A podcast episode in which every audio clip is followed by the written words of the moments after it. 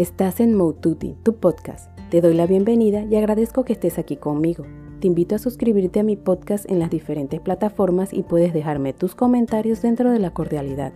Puedes seguirme en mi blog moututi.com, en Instagram, Twitter y Facebook como arroba maututipty y en mi canal de YouTube Moututi.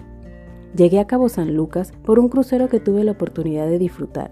Fue una experiencia diferente a las que estaba acostumbrada porque no había realizado ningún crucero por el Océano Pacífico. Era una emoción visitar muchos de los puertos que salían en un programa de hace muchos años llamado El Crucero del Amor. Siempre estuvo en mis sueños poder viajar en él.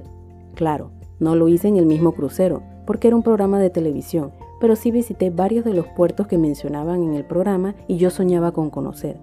De pronto, mis expectativas eran muy altas por lo que veía en televisión cuando era una niña, o mi imaginación creó un lugar idílico que difícilmente se acerca a la realidad.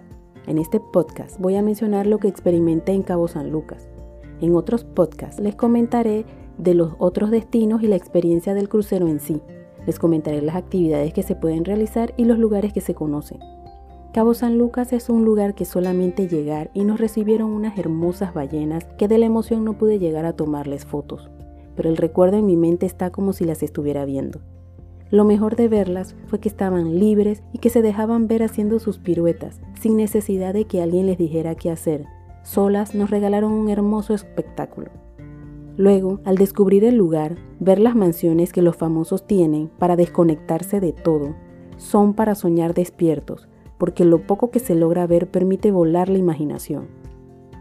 El lugar para mí, que soy friolenta, es algo frío, para ir pensando en playa, sol y calor, pero sin necesidad de abrigo. No piensen que estaba nublado, el sol estaba en todo su esplendor, pero yo tenía un suéter manga corta y bermuda y tenía frío. Tanto así que ni para meterme al agua me dieron ganas. Era soportable, pero no para meterme al mar. Además, como era por unas horas que iba a estar el crucero, preferí conocer lo que se podía. En el recorrido por el lugar nos contaban que muchos artistas y figuras públicas tenían casa en el lugar, para estar alejados de los medios y descansar en ciertas épocas del año. Las mansiones solamente se lograban ver a lo lejos y no daban para tomar fotos, pero se veían espectaculares y hacían volar la imaginación lo poco que se lograba ver. No daba tanto tiempo para conocer y preferir a conocer lo más emblemático del lugar, el arco en el mar que es una formación rocosa cerca de la costa, para la foto del recuerdo. Además de ver lobos marinos y escucharlos bastante cerca, fue una experiencia única. No esperaba verlos y se confundían entre las rocas. Fue por los guías turísticos que logré verlos. La visita a este arco de piedra se realiza en botes que se acercan a una distancia prudente del lugar para poder tomarse fotos y disfrutar el paseo en el bote, además de conocer otras formaciones rocosas en el trayecto hasta llegar al lugar. Me sentí en un lugar tranquilo, de clima para la mayoría agradable durante el día que fue que estuve, no tuve que utilizar abrigo, por eso a mi parecer es agradable y con la costumbre podría hasta bañarme en la playa. El paseo hasta la formación rocosa en forma de arco fue agradable y sin contratiempos. No se movió mucho el bote, la atención del personal fue agradable y muy atentos en todo momento. Solamente que como es un lugar de atractivo turístico, iban los botes acercándose en orden para permitir la foto respectiva y luego dejar a los demás acercarse. Todo con mucho orden que permitió tomar excelentes fotos del lugar. De igual manera, estaba la isla con dos playas que permitía a los turistas bañarse en ambos lados de la isla. Solamente debían caminar de un lado a otro, lo que no es muy común de encontrar. Las formaciones rocosas que se pueden apreciar sobre el mar son impresionantes por su altura, la forma que tienen y el lugar que se encuentran no tan cerca de la costa.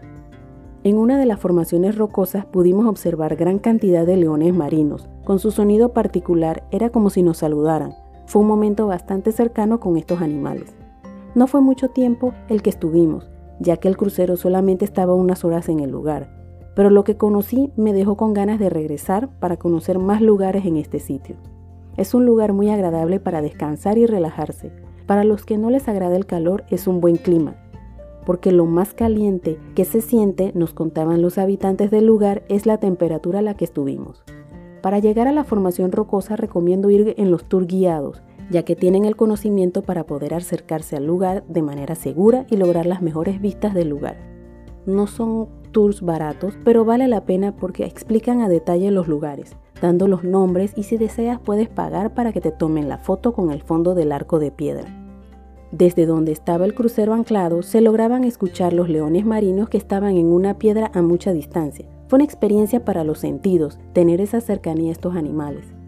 Cabo San Lucas es una experiencia muy agradable para recordar. Al finalizar el día nos despidió con un atardecer espectacular mientras el crucero zarpaba hacia nuestro próximo destino. Este es el segundo destino del crucero por la Riviera Mexicana, ya que el crucero sale de Los Ángeles, California. Próximamente les haré un podcast sobre este destino donde se logran ver los artistas tan de cerca que uno no lo cree. Nuevamente gracias, te invito a que estés pendiente de los próximos podcasts. Recuerda suscribirte a mi podcast Mode y puedes dejarme tus comentarios dentro de la cordialidad.